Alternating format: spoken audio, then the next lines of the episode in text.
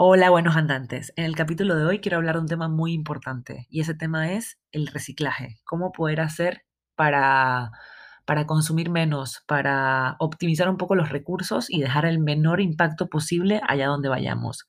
Creo que se dice mucho que si estás viajando se pueden perder muchas de esas prácticas de reciclaje que tienes en tu casa normalmente, pero hay un montón de cositas que se pueden hacer. Espero que en este capítulo puedan aprender algo nuevo y ver de qué maneras eh, se puede reducir mientras estamos viajando. Creo que se puede viajar sostenible, es una cuestión de cambiar el chip y ver eh, nuevas formas de comportamiento, de cómo hacerlo y, y, sobre todo de tener un poquito de ganas y cuidado con lo que con lo que normalmente lleva el proceso desde que vas a un aeropuerto, te subes a un tren, estás en un hostal o simplemente buscas qué comer en una ciudad nueva. Eh, con esto también tengo que decir que no todos los países son iguales, hay unos que son un poquito más difíciles que otros, pero espero que la lista de consejos que tenemos hoy les guste, así que acompáñenme en el capítulo de hoy.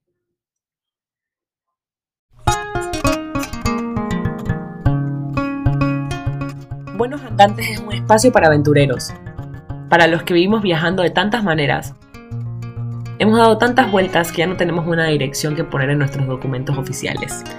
Estamos totalmente envueltos en un viaje sin retorno, tanto en el plano físico como en el mental, porque quien logra irse una vez nunca vuelve a ser el mismo. Si te gusta caminar, prefieres los buses a los aviones, cruzar fronteras de forma peculiar, subir volcanes, dormir en el desierto y sumergirte en las playas más paradisíacas del mundo, este espacio es para ti. Hablaremos todo sobre viajes, rutas, experiencias, muchísimos cuentos de viajeros que me he encontrado por el camino, comida callejera y todo lo que puede hacer de tu viaje algo verdaderamente inolvidable. Soy Karen Cuevas, panameñita por el mundo, llevo 65 países y contando. Déjame contarte cómo convertí viajar en mi mayor pasión y estilo de vida. Tengo que admitir que este capítulo me cuesta mucho trabajo porque cuando yo empecé a viajar la verdad que mi sensación era que sentía que dependía mucho de terceros, de las compañías aéreas, de los hoteles donde me quedaba. Entonces, por más que yo quisiera tener como una actitud libre de plástico o dañar el ambiente lo menos posible. Me costaba mucho porque desde el momento que llegaba al aeropuerto me pedían que si los tiquetes del pasaje impresos en vez de poder enseñarlos en un móvil perfectamente. Entonces hay muchas cosas que cuando uno empieza a viajar piensa que se le salen de control a la hora de, controlar el, el, uso de, de, bueno, de papel en este caso o, o plástico. Entonces vamos a comenzar por lo que es ir a un aeropuerto o lo que era ir a los aeropuertos antes de la pandemia. Eh, eso, te piden ya de salida el papel impreso. Yo la verdad que me rehuso a esto. Creo que muchas veces muchas empresas ya están aceptando más tenerlo en el teléfono. Así que bueno, ese es el primer paso, ¿no? Descargar tu pasaje, tu billete de tren, lo que tengas y tenerlo en el teléfono porque creo que es una forma eh, bastante buena de salvar el tener que estar imprimiendo papel por el gusto. Una vez ya pasas, digamos, el control de pasaportes, entras al avión y lo primero que empieza a, ver en el avión es que si te entregan los audífonos para que escuches las películas, luego la mantita o la almohadita y bueno, todo esto se puede evitar si te compras tu propia, bueno, en mi caso yo como consejo, eh, no sufro mucho de frío, sé que hay gente que sufre más de frío, creo que lo que hay que hacer es ponerse eh, bien equipados, ¿sabes? Unos pantalones largos, unas medias en mi cartera, siempre llevo medias por si acaso eh, hace mucho frío en el avión para tratar de no abrir la mantita que te dan, porque al final es plástico ya solo el abrirla. Y luego la almohadita lo mismo. Entonces, eh, tengo una como una, especie de almohada que me rodea el cuello, que es muy buena porque se le, se le puede lavar la tela de fuera, entonces la suelo lavar cuando llevo a los hostales, la seco al sol y se la ponía y era como dormir en una almohadita. Es verdad que cargarla es un poco complicado y muchas veces en países complicados como cuando estuve en África o India, el tuk-tuk o el medio de transporte del que iba del hostal al, al aeropuerto, ya se me ensuciaba porque había polvo en la calle, entonces era bastante caótico.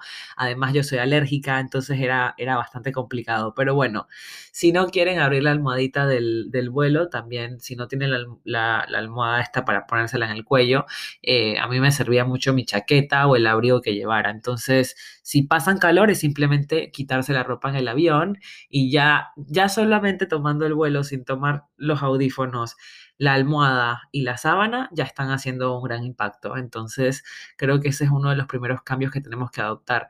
Dicho esto, es, es muy difícil. A mí me ha costado mucho hacer esta transición y, y es simplemente el, el hacer un clic con quiero ser más consciente y quiero, quiero consumir la menor cantidad de plástico posible. Entonces, bueno, esa quizás es la, la, primera parte, que quizás es el primer paso en el que todos nos encontramos a la hora de, de viajar en un aeropuerto con estas cositas.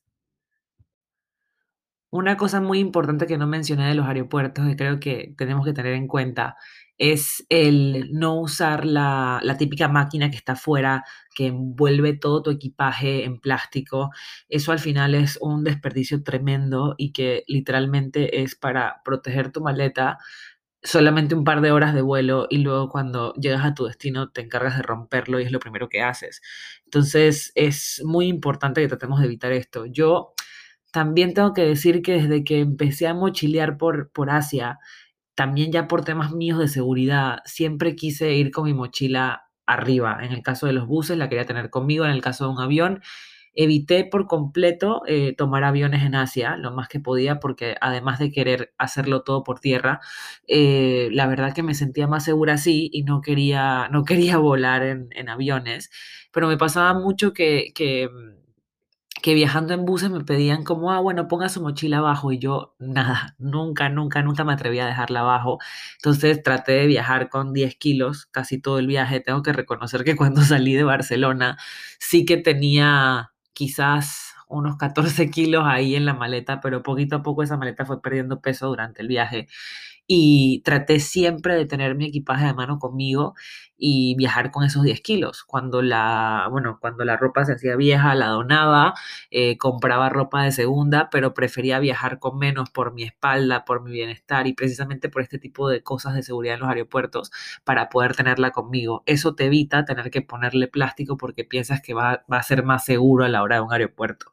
Y luego, sí, el decir que alguien va a viajar por el mundo con la maleta de rueditas, pues complicado, no, no he visto a nadie todavía, pero, pero sí, si podemos evitar la parte de envolver la mochila en plástico, lo más que podamos. Evidentemente a veces van a haber situaciones en las que es necesario por, porque no tenías un candado, por lo que fuese, pero si lo puedes evitar, evítalo porque realmente es la forma más absurda de generar, de generar sí, generar plástico que, que bueno, que, que te puedes evitar perfectamente.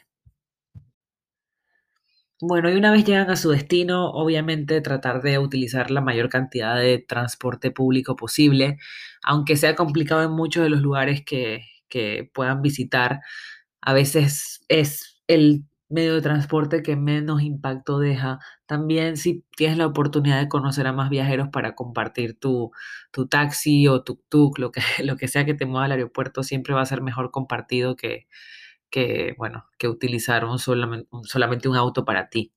Una vez llegas a los hostales, creo que viene el gran reto, ¿no? Los, los artículos de aseo personal, porque ahora cada vez más es súper difícil mm, encontrar estos champús pequeños, entonces siempre aconsejo que todo lo que tenga que ser jabón acondicionador sea, sea sólido y para eso la tienda Lush tiene, bueno, tiene unos jabones espectaculares. Yo los utilicé personalmente, me fue sumamente bien con ellos, no pesan nada, huelen de maravilla y, y la verdad que el producto súper bien. Los champús, yo la verdad que no tenía mucha fe de cómo iba a ser un champú sólido.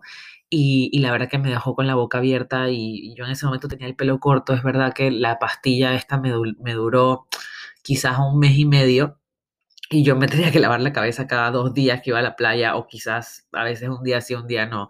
Entonces son productos buenísimos y 100% recomendados. Así que quien vaya a hacer un viaje, cuando obviamente todo esto termine, vaya a Lush y compre sus, sus, sus jabones de, de, bueno, sus jabones sólidos para, para evitar el, el, el sí, usar los, los envases. Entonces, eh, una vez dicho esto, también tengo que decir que ya hay pastas de dientes que también eh, son ecológicas y que, bueno, las pueden encontrar en Amazon. Hay un montón de, de, información en Amazon sobre estos productos. Yo he probado una, pero la verdad es que no, me, no recuerdo la marca, pero sé que, bueno, cada uno puede probar la que mejor le venga. Y el tema de los de los cepillos de dientes, tengo que decir que probé unos de bambú y estaban muy, muy, muy buenos. Entonces, eso para que lo, lo tengan. También decirles que la pasta de dientes sorprendentemente también se puede comprar en polvo o sólida, pero yo esa no la he probado. Así que si alguien la, la, la prueba que nos los manda a las redes sociales para saber. También encontré hilo dental, blanqueadores, enjuagues, todo eso ahí ya sólido y que son 100% naturales y veganos. Entonces, bueno, es, es bueno saber que, que ya por lo menos existe la alternativa. También lo mismo pasa con el desodorante. Y, y, bueno, la verdad que yo estos no los he logrado probar, los desodorantes, porque de verdad que he estado en lugares demasiado calientes donde no me quería arriesgar a esto. Pero sé que hay muchas recetas eh, para hacerlos naturales, así que quien quiera animarse, yo soy muy fan de toda esta creación de productos naturales y creo que había uno con coco, maicena y bicarbonato que, funciona muy bien, me han dicho, así que quien quiera lanzarse a, a, experimentar, que lo pruebe y nos cuente si el desodorante sirve o no sirve. Así que nada, espero sus comentarios con respecto a eso. Bueno, y ahora vamos a la parte más terrorífica y la que quizás es más difícil que, que es la hora de comer. Yo tengo que decir que en Asia me sentí muy frustrada porque la verdad que utilizan el plástico para lo más mínimo que te puedas imaginar. Entonces, por más consciente que quieras ser, es muy difícil. Cualquier bebida que pidas en Asia te la van a dar con plástico, tape alrededor del plástico para que no se te riegue. Además, el carrizo, como le decimos en mi tierra, a, bueno, a, la pajita, como le llaman en España, que es muy curioso porque en Panamá esta palabra tiene una doble connotación, así que bueno, lo dejo caer, pero sí, voy a referirme a carrizo. Entonces, em, es, es bastante frustrante la sensación en Asia cuando quieres ser responsable con el medio ambiente porque de verdad que te encuentras con esta situación y ya no es solo una bebida, es la comida, es, bueno, en fin, y también son países que nos cuesta mucho encontrar un lugar donde puedas tomar agua directamente de la pluma. Entonces, eso ya complica mucho la situación. Entonces, yo creo que el primer así consejo importantísimo a la hora de referirnos al tema de comida y beber en Asia o en países así complicados es tener siempre una botella de acero inoxidable contigo para llenarla o rellenarla en los lugares que sean posibles. Yo entraba mucho a los hoteles así de cinco estrellas que solían tener fuentes y, bueno, me daba un paseo y trataba de cargar mi, mi, botella de agua ahí para evitar comprar las botellas de plástico, pero tengo que reconocer que muchas veces sí necesité comprar botellas de plástico y lo que hacía era irme al supermercado, nunca en la calle, comprar una un galón de agua. Muchas veces, a veces, bueno, conocía a otros viajeros que, que también estaban viajando solos y compartíamos el galón para no cargar tanto. Si no lo quieres cargar otro dato, lo puedes llevar al hostal, dejarlo ahí, cargar tu botella, irte. Pero si por lo menos ya te toca comprar plástico porque lo tienes que comprar porque no hay una opción, porque estás en una isla remota en Malasia, te, te toca comprarlo y bueno, si te toca comprarlo, lo mejor es comprar el el galón o el, o el recipiente más grande para evitar tener que volver a comprarlo varias veces. Así te ahorras por lo menos tener que comprar botellitas de plástico cada vez que, que necesitas. Entonces, otra opción, y esto ya es súper ecológico, yo la verdad que me han hablado mucho de ellas, había muchísima gente probándolas, yo no las he probado. Son unas botellas que tienen ya integrado un filtro que purifica el agua. Entonces sigue siendo plástico, pero por lo menos el filtro te dura para que recargues como mil litros de agua, entonces es muchísimo mejor que estar comprando botellas. Pero la verdad es que yo estas sí no las, no las encontré, o por lo menos sé que las venden en muchos países, pero yo no tuve la, la experiencia de poder decir que, que bueno, que, que la probé.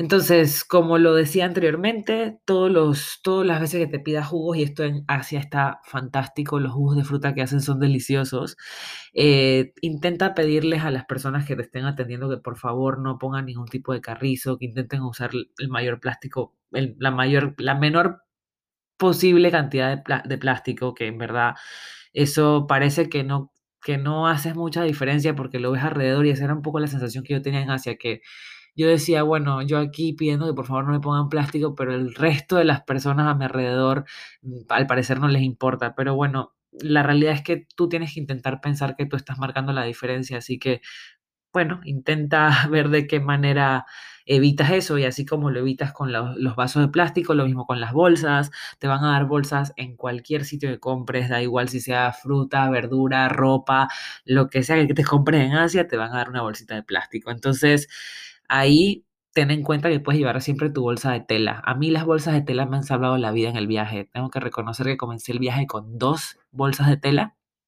y al principio me las llevaba a la playa, luego me di cuenta que tenía que tener dos porque siempre acababa el día en la playa, me iba al mercado en la noche y en el mercado siempre compraba algo, entonces era como la bolsa de tela me salvó el viaje, no me, puede, no me podría imaginar viajando sin ellas. Son súper cómodas y en cualquier rincón de tu mochila le encuentras un perfecto espacio sin problema. Entonces, bueno, todo lo que, lo que te den también de comer en los buses, los aviones, principal. Yo soy muy, muy particular con la comida, pero todavía no encontré en ningún avión una comida que yo te diga, wow, qué buena estaba, o, o bueno, también en los buses. Entonces, si puedes evitar como mejor comprar, tener tu comida. Eh, yo lo yo en Asia, por ejemplo, guardaba mucho los recipientes de comida que a veces si eran plásticos me los guardaba y a veces ahí almacenaba comida para cuando tuviera que viajar. Entonces era, era muy, muy bueno eso. También tengo que decir que a la hora de, hospedarme en Asia es muy difícil por lo barato que es la comida. Eh, y esto lo pueden aplicar a cada país. Por ejemplo, en Europa podría decir que no. En Asia es muy difícil encontrar hostales con cocina, porque la verdad que por un dólar o dos encuentras una comida perfectamente buenísima en la esquina, entonces son mucho de comer en la calle y, y bueno, cuando en Europa quizás sí es un poquito más, más caro permitirte comer fuera, los hostales sí suelen tener su cocina. Entonces intenta siempre tener como un Airbnb, Couchsurfing o donde sea que te vayas a quedar que tenga una cocina para que puedas compartir incluso la cena, la comida en sí con más gente, pero además tener compañía y, y poder cocinarte tus, tus propias comidas, que eso siempre es un buen descanso para tu, para tu estómago cuando estás viajando. Bueno, y ahora vamos a hablar de ese momento tan incómodo que nos visita nuestro periodo todos los meses a las chicas. Así que esta sección eh, va, para ellas porque yo es uno de los temas principales en los que quiero cambiar mis hábitos y ser un poco más ecológica. Antes de comenzar a viajar, eh, había probado la copa menstrual. Y tengo que reconocer que aunque fue un poco incómodo los primeros días, creo que todo adaptarse, es el mejor método con respecto a, ser más amigable con el ambiente, pero es cierto que para viajar a mí me costó mucho no el utilizarla, porque una vez, te, una vez la, pruebas, la verdad que te acostumbras y, es muy cómodo y todo lo que tú quieras. Ahora, el poder realmente mantener una higiene con este artefacto mientras viajas es una verdadera odisea, dependiendo de dónde vas. Claro, si te vas 15 días de vacaciones a un hotel o tienes un apartamento, evidentemente te la recomiendo, es la mejor opción, vas a estar súper cómoda. Lo que le aconsejo a todo el mundo es que la pruebe antes de viajar, o sea, no vayas con la idea de voy a hacer mi, mi primer viaje y además voy a probar la copa menstrual en mi primer viaje. No es necesario, chicas, pueden probarlo en su casa antes. Es verdad que, que tienen precios elevados a comparación de las compresas, pero lo pagas una sola vez y realmente estás ayudando muchísimo al, al, medio ambiente en utilizarla. Entonces, mi problema principal fue que era casi imposible en Asia encontrar tampones. No sé por qué, es, es, es algo que, que, sí, que es muy raro y que, bueno, cuesta mucho encontrarlos. Entonces, eh, si no has probado la copa menstrual, la verdad que es una buena oportunidad si vas a Asia. Ahora bien, lo he dicho, si vas en plan de me quedo en un hotel, tengo como limpiarla. Si vas en un plan más mochilero, que era mi caso, a veces tienes buses de 10 horas, 15 horas para llegar a un lugar y si estás con tu periodo, pues te, te va a costar mucho en los lugares en los que para el bus encontrar un lugar para realmente limpiarla. Entonces, si no la limpias bien, te puedes encontrar con una infección. Nadie quiere eso. Entonces, ese es mi punto de vista con, con respecto a la copa menstrual, que o te compras dos quizás para, para viajar o, o, tienes que ver un poquito, organizar bien tus, tus traslados para que la tengas lo más limpia posible, aunque muchas veces en estos traslados es, es imposible. Entonces yo descubrí en el viaje una especie de, de, de cótex, como diríamos en Panamá, de telas que son reusables. Eso me pareció quizás una alternativa más sostenible y que, bueno, son hechas artesanalmente y la verdad que el material era de muy buena, de muy buena calidad y, y bueno, también es una forma de, de ser más respetuosas con el medio ambiente. Entonces, yo la verdad que si tuviera que escoger, obviamente lo dejo ahí a la, a, a la decisión de cada quien, pero sí que es verdad que las compresas o las o las o los cótex de tela, como, como dicen, eh, me parecieron más, más factibles a la hora de, de, viajar, porque tenía tiempo después de lavarlos a mano y, y bueno, no sé, con, con, el tema de la copa menstrual es un poco más delicado porque no deja de estar internamente en tu cuerpo, entonces eso para que lo tengan en cuenta, pero quien esté acostumbrado lo pueda manejar, desde luego es lo más recomendable.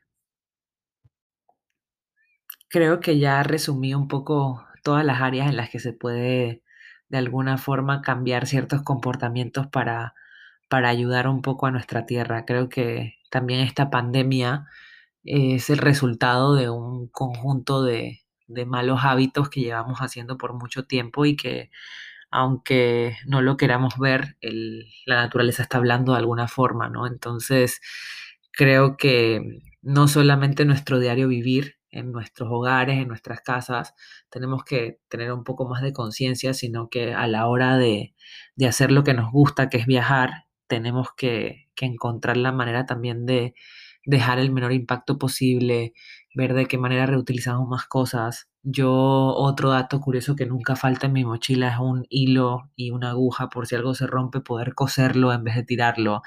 Soy muy fan de todas las tiendas de segunda, creo que que todo, o sea, todo mi armario actualmente es de segunda y quitando la ropa interior y, y ciertos artículos muy personales, creo que, que, soy fiel partidaria de que, de que a las cosas se les puede dar una segunda oportunidad. Entonces es simplemente cambiar un poco el switch de nuestra cabeza y, y empezar a reutilizar más. Y esto va desde la ropa hasta hasta cosas. Y esto la verdad que desde que estoy en Australia lo he aplicado muchísimo.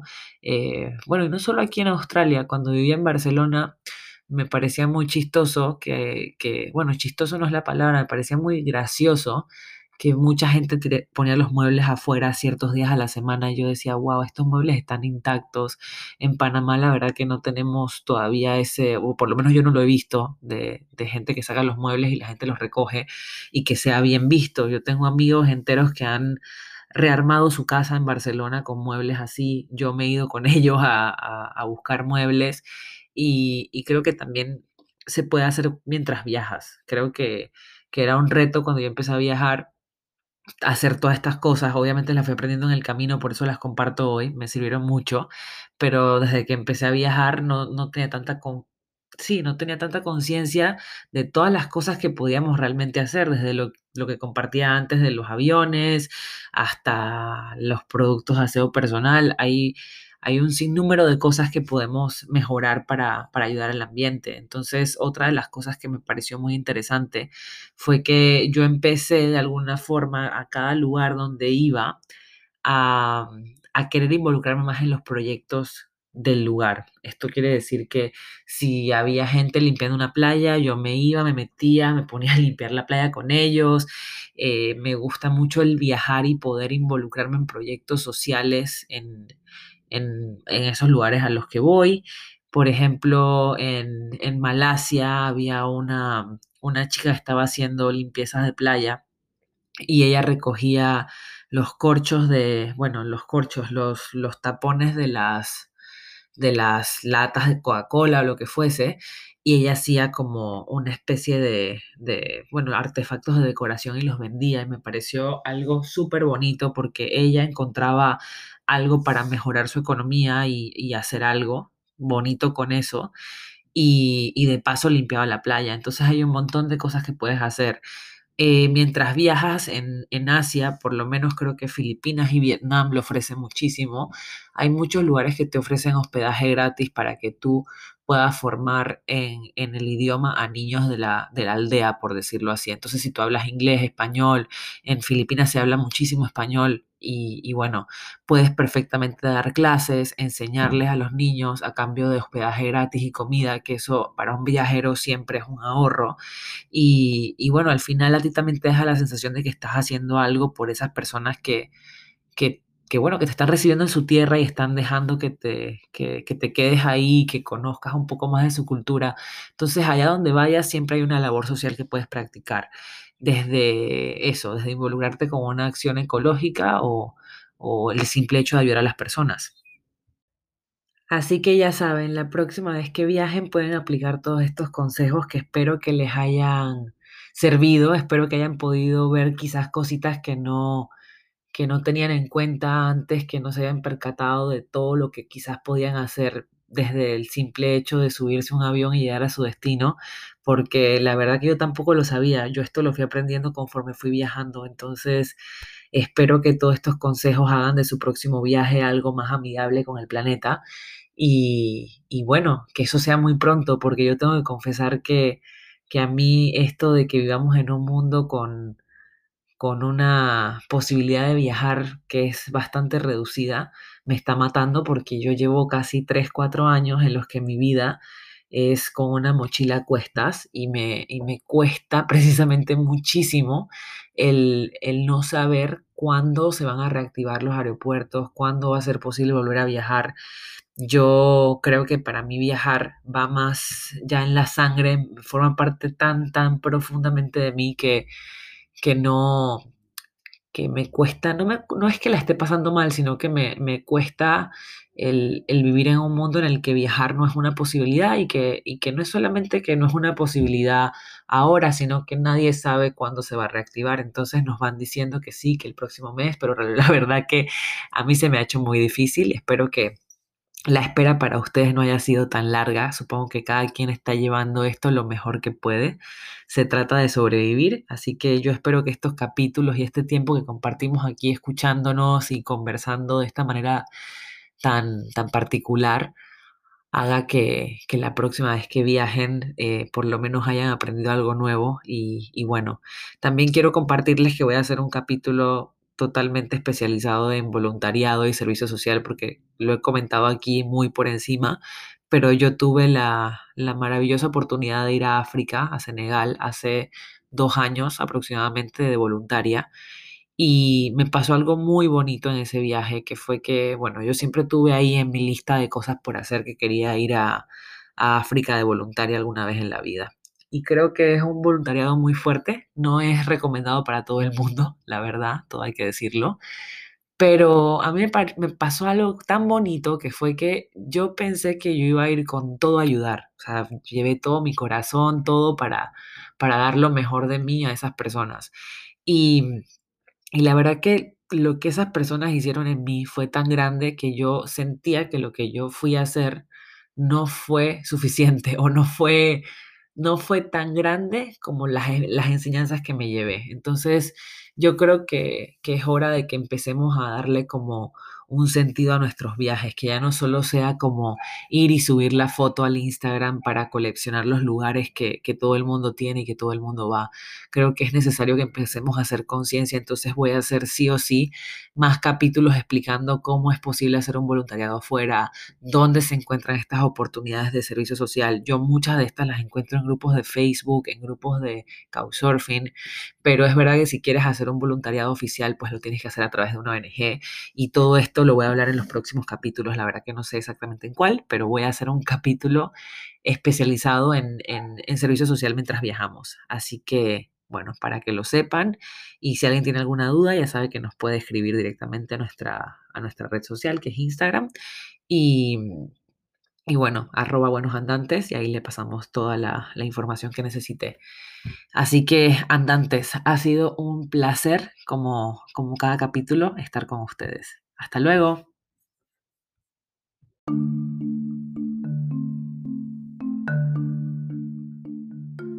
Muchas gracias por escuchar el capítulo de hoy. Simplemente quiero recordarte que si tienes alguna persona en mente que esté pensando, ojalá yo pudiera viajar así, no dudes en compartirle este podcast para que pueda encontrar de alguna forma el empujón que necesita y no dudes en seguirnos en nuestras redes sociales, arroba buenos andantes en Instagram. Nos vemos el próximo lunes, buenos andantes. Un abrazo, chao.